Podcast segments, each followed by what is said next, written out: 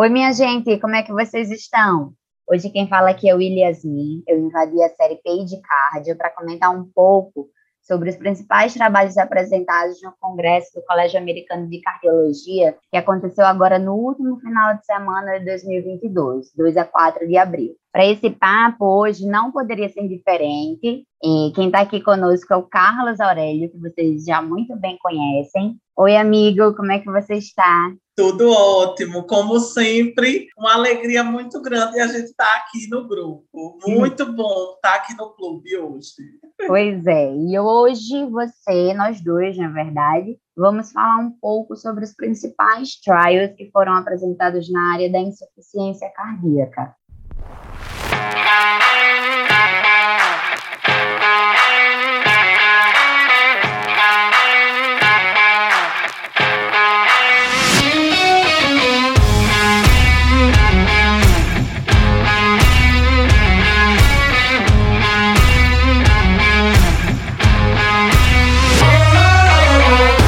Para começar, a gente pode falar aí um pouco do impulse, que trouxe aí a empaglifosina nos pacientes eh, com insuficiência cardíaca aguda, né, hospitalizados por insuficiência cardíaca aguda, e é uma droga que está em alta. Conta aí um pouco para gente sobre esse trial. É verdade. Né? A queridinha, nossa, a, a droga queridinha dos cardiologistas, dos endócrinos, dos nefrologistas, está sendo, né, estão sendo os inibidores de SGLT2, né? E, e assim, e é desde, os, desde os primeiros estudos até agora, tá certo? Ela só mostrou coisas boas para gente para a gente implementar na nossa prática clínica. E aí veio o Impulse, né, que é um estudo que já foi publicado no, no Congresso da American Heart, em 2021, que já mostrou para a gente, né, no contexto da insuficiência cardíaca aguda, né, uma redução de morte e hospitalização por insuficiência cardíaca.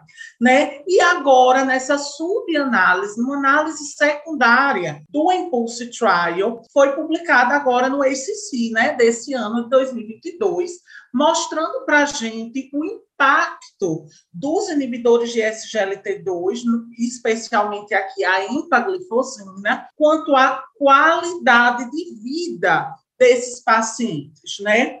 E o que foi que esse estudo mostrou? Só relembrando que ele foi um estudo que avaliou a empaglifosina, né, no contexto de uma insuficiência cardíaca descompensada, seja ela ICFER ou ICFEP, ou seja, IC de fração de ejeção reduzida ou preservada, após, logo após uma descompensação. Então, o paciente compensava clinicamente e antes que ele tivesse alta, a gente introduziria a empaglifosina para ele, ou seja, a gente colocaria cada vez mais precoce essa droga. E assim como no, na análise primária, que mostrou uma redução de mortalidade e hospitalização por insuficiência cardíaca, aqui, avaliando a qualidade de vida pelo questionário de Kansas City, mostrou para a gente uma melhora de qualidade de vida nos primeiros 15 dias, inclusive do início da droga, e isso permaneceu por 90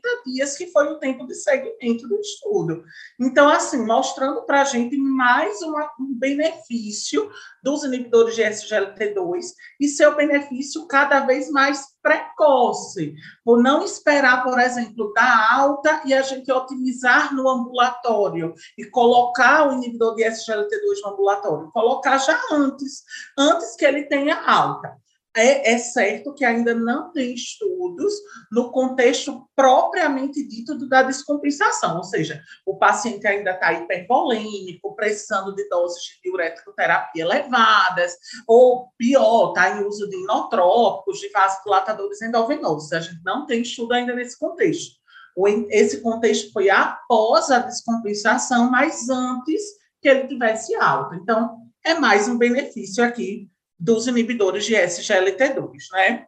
Perfeito. Eu acho que essa classe, né, os inibidores de SGLT2, cada vez mais está ficando mais forte a, o nível de indicação na insuficiência cardíaca. O ACC agora trouxe uma nova diretriz de insuficiência cardíaca aí no contexto crônico e agudo, mas hum, trazendo essa classe com cada vez mais indicação no cenário crônico, e essa análise do impulso só veio para corroborar nesses pacientes que já estão compensados, estão prontos aí para ir para casa, a gente introduzir. Então, os inibidores da SGLT2 já entram como uma quarta droga aí, né? É, além do, do IECA, do BRAU, INRA, o beta-block e os antagonistas mineralocorticoides. A quarta droga é o inibidor do, da SGLT2, não temos mais dúvida. E esse congresso veio para carimbar essa indicação, né? Vamos Isso ter mesmo. que conversar em outro podcast sobre essa nova diretriz, né? Porque ela Isso também, mesmo. É, não podemos Acompanhe aí os nossos podcasts que em breve teremos só highlights da diretriz, né? O, qual o impacto da diretriz na nossa prática clínica? Em breve teremos novidades. Pois é. Então, seguindo aí a linha, é, o segundo trial que nós vamos comentar é o Diamond, que aí falou um pouco sobre o patiromer, patiromer, como quiserem, no, como que é LANC na hipercalemia naqueles pacientes com insuficiência cardíaca com fração de ejeção reduzida, né? O que é que ele nos mostrou? Isso mesmo. Pois então, né, a gente sabe que a hipercalemia é um grande problema no paciente com insuficiência cardíaca, né? principalmente da IC de fração de ejeção reduzida, porque a gente sabe que as drogas modificadoras de vida, né, as drogas que tiveram impacto em redução de mortalidade, como o IECA, o BRA, o próprio sacubitril com valsartana, que tem o BRA, os antagonistas de receptores mineralocorticoides, eles geram um aumento dos níveis séricos de potássio, né? E muitas vezes a gente tem uma dificuldade da otimização terapêutica dessas drogas, justamente por causa da hipercalemia. E aí veio a hipótese desse estudo. Será que a, se nós utilizássemos uma droga que é um quelante de potássio, será que dessa forma a gente otimizaria mais fácil as medicações para insuficiência cardíaca? E, o, e ele utilizou uma droga que a gente chama de patiromé, ou patiromer, né? Essa droga, que é o patiromé, ele é um polímero, tá certo? Não absorvível, que ele, lá no colo distal, ele vai fazer a troca de potássio por cálcio. Então, ele libera potássio nas fezes, ou seja, ele é um quelante de potássio.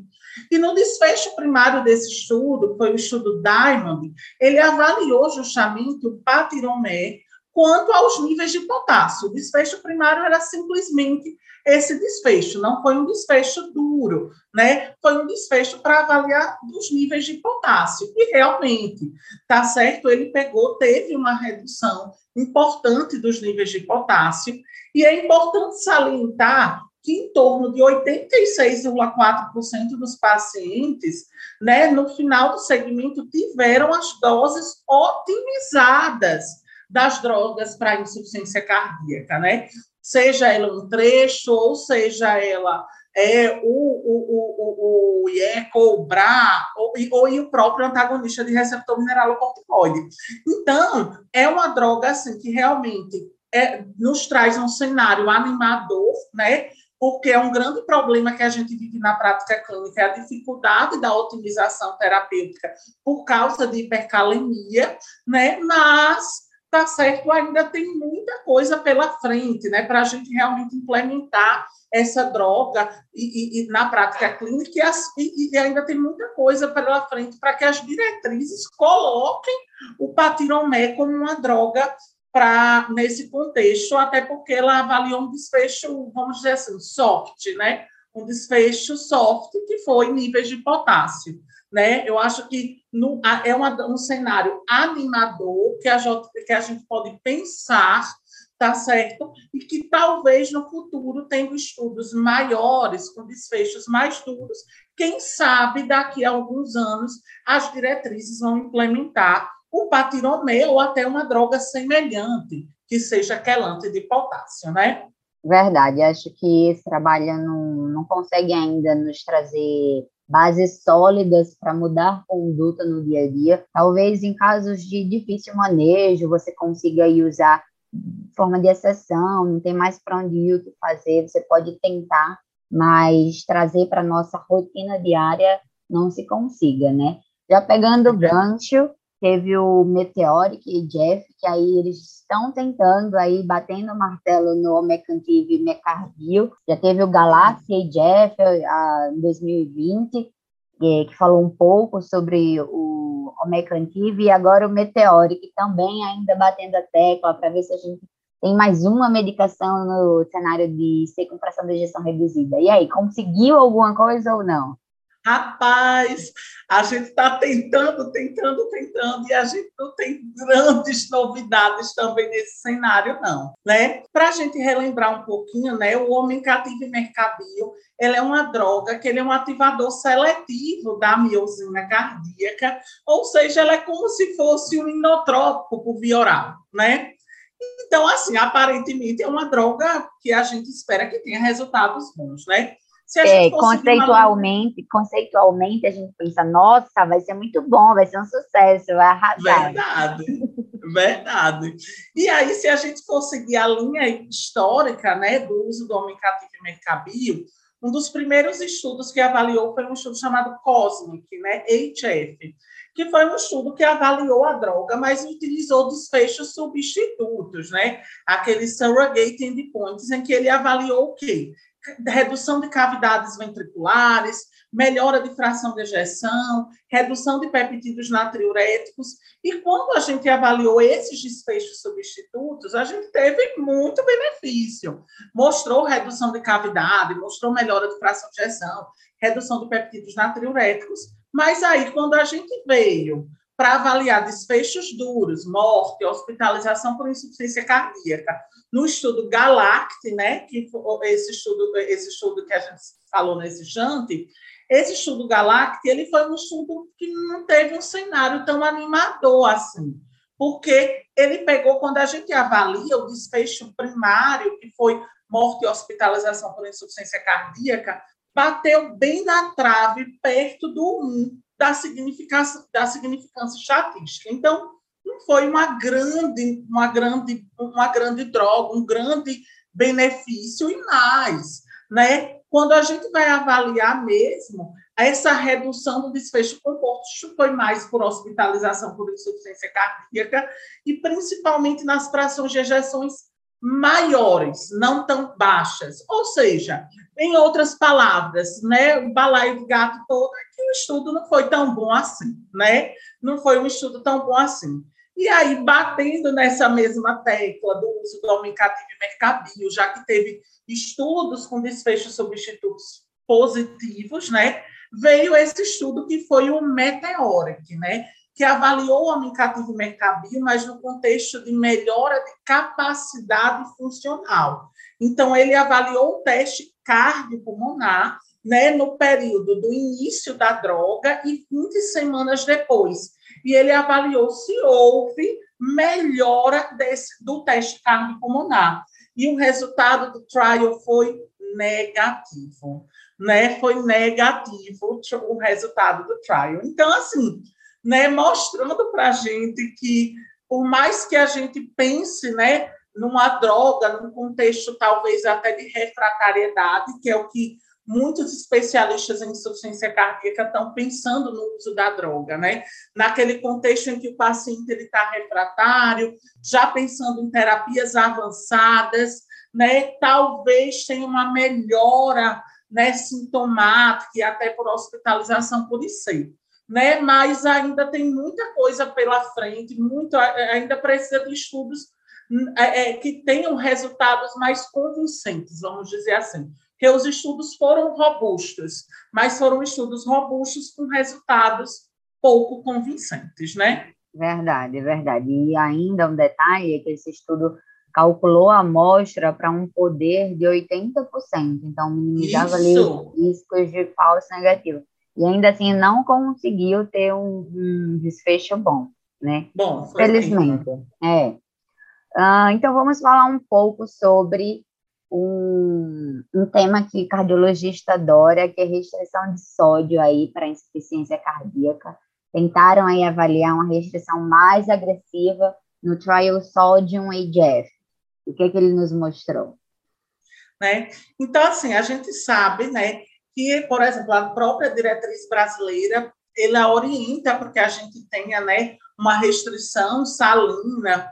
E isso foi baseado em quê? Baseado, na verdade, em estudos controversos, né? Estudos pequenos e estudos controversos. Controversos por quê? Porque tem estudos que mostram para a gente realmente um benefício no uso da restrição salina, benefício em redução, por exemplo, de hospitalização por insuficiência cardíaca. Já tem outros estudos que mostram o oposto, que mostram que a restrição salina tem uma exacerbação do, da resposta do sistema renina-angiotensina-aldosterona, e isso levaria a piores desfechos no paciente com insuficiência cardíaca. Por isso que eu chamo de estudos controversos. Mas a diretriz brasileira, a própria diretriz da American College também coloca né, o uso de restrição salina, né? Mas assim, ele próprio bota no próprio texto dessa diretriz, né? Que tem, não tem estudos, é, é, não tem estudos assim tão fortes para é, corroborar essa decisão de restrição salina. Então, baseado nisso, veio esse estudo Sodium HF, né? Que ele comparou dois grupos. Comparou um grupo que fez uma restrição bem importante, menor que 1.500 gramas, né? De 1.500 miligramas de, de, de sódio, na, na verdade, não é de sal, é menos que 1.500 miligramas de sódio. E outra que tinha uma restrição salina menos pesada, né? Maior que 1.500 miligramas. E aí, quando a gente comparou os dois grupos, né, principalmente com, com, com desfechos duros, não teve diferença entre os grupos, né? Então, mostrando mais uma vez que o paciente com insuficiência cardíaca, ele é individualizado a gente tem que avaliar esse paciente, avaliar a volemia desse paciente, avaliar o grau de exacerbação do sistema renina-angiotensina-aldosterona e esse equilíbrio entre poder de, vas, de, de, de, de vasodilatação, poder de volemia, a gente vai manipulando a restrição salina do paciente, né? Então, é o que, que muitos especialistas em C mostram para a gente isso, né? Que que esse a gente deve individualizar a restrição salina. Alguns pacientes eles estão muito hipervolêmicos, têm um sistema renina-angiotensina-aldosterona bem ativado que precisa de uma restrição um pouquinho maior. Outros nem tanto. Então a gente vai individualizando. Acaba que a própria restrição hídrica, né, né, quando a gente faz no paciente, a gente individualiza. Às vezes a gente pesa a mão um pouquinho no diurético, porque estava piorando a função renal por congestão venosa renal. Aí a gente pesa a mão no diurético, melhora e depois começa a fazer uma pré-renal. Né? Então, eu acho que é uma individualização de cada caso para restrição de sódio, assim como a gente faz para restrição hídrica. Perfeito, perfeito. Eu concordo com você também. Aí o desfecho primário não mostrou diferença entre os grupos, o desfecho secundário ali melhorou um pouco a classe funcional do grupo da intervenção, mas ainda assim, como você muito bem explicou, é mais para guiar uma conduta individualizada para cada paciente mesmo. Seguiremos aí, sem muita evidência, então, na restrição de sódio, que a gente tanto adora orientar, é né? E para finalizar, ainda teve um trial que falou sobre o Mavacantem, na miocardiopatia hipertrófica obstrutiva, que normalmente o tratamento é, de indicação é intervencionista, e essa medicação veio aí para tentar adiar ou até evitar essa intervenção. Uh, mas o que, é que esse trabalho trouxe? O Valor, né? o Valor HCM. Isso mesmo, né? Então, é um estudo que já foi assim semelhante a outro que foi publicado recentemente, né? Até no último congresso europeu mostrou para a gente o uso desse, dessa droga nova, Mavacantem, no estudo Explorer. E agora, nesse estudo, mostrou o uso do Mavacantem no estudo Valor, né? Valor HCM. E esse estudo valor, ele avaliou o quê? Essa droga mavacantem no contexto da cardiomiopatia hipertrófica obstrutiva refratária aos sintomas. Como, como, você próprio disse, né, amiga, que o próprio, o próprio, o próprio paciente que tem cardiomiopatia hipertrófica obstrutiva continua tendo sintomas a despeito das drogas sintomáticas cronotrópicas negativas, esse paciente tem indicação de intervenção, né? Seja ela a cardiomiectomia transvalvar aórtica, seja ablação septal alcoólica ou ablação com radiofrequência, mas tem indicação de reduzir esse septo, né? Reduzir esse septo para que diminua a obstrução da via de saída do veio, né?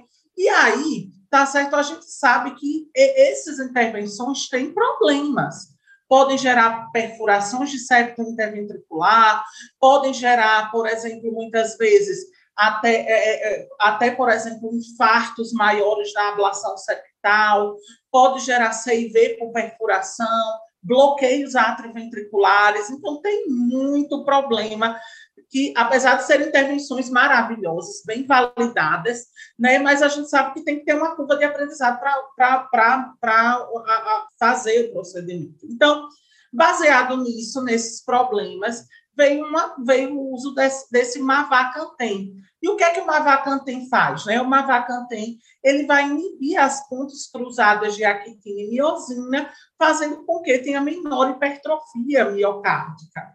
E aí, tá certo, é, a, a, esse estudo ele avaliou como desfecho primário a necessidade para uma terapia intervencionista. E esse estudo mostrou para a gente, tá certo, uma redução significativa desse desfecho primário, né? Ou seja, a, a, os pacientes no final do segmento mostrou justamente uma, uma, uma necessidade, não mostrou uma redução de, de necessidade para a terapia intervencionista. E como desfechos secundários, ele avaliou também o nível de peptídeos natriuréticos, avaliou qualidade de vida também pelo teste de Kansas City. E esse teste, por esses testes, também mostrou uma melhora nos desfechos secundários, mostrando que é uma droga importante, é uma droga que cada vez está mais em voga, tá certo? E que talvez mude diretrizes na, na, nas, na mude diretrizes nas, no, no, nas próximas, porque é uma droga muito importante e visto que tem muito possíveis complicações com as intervenções. Então, é uma droga, sim, que vale a pena. Teve estudo positivo também com o Explorer, é, o Explorer que também avaliou uma vacante, então é uma droga que traz para a gente um cenário bastante animador. Boa, aí tivemos finalmente um trabalho com um desfecho que realmente pode mudar a conduta mais para frente, né? É uma medicação bem específica para um, um, grupo de pacientes específicos, mas que a gente tem que apostar no tratamento clínico otimizado. E quando há refratariedade, é, nesses casos, o obstrutivo que se mantém sintomáticos, então valeria sim a pena essa tentativa. Acho que a gente conseguiu englobar os principais trabalhos na área da insuficiência cardíaca que foram publicados, alguns já tinham sido publicados, né, e agora Isso. foram apresentados no ACC de 2022. Um resumo aí para os nossos ouvintes. Espero que vocês tenham gostado. O próximo aí, o nosso próximo bate-papo vai ser sobre a nova diretriz de insuficiência cardíaca, que não está nada pequena, né? Mais de 150 é. páginas. para ler assim, para ler rapidinho, assim, rapidex em um dia. É. Mas, é, mas que trouxe aí é, bastante coisa nova, importante. A gente vai bater um papo aí mais para frente sobre ela, né, Aurélia? Isso mesmo, isso mesmo. Então, até Muito a próxima. Massa. Até a próxima. Um beijo, amigo. Galera. Beijo.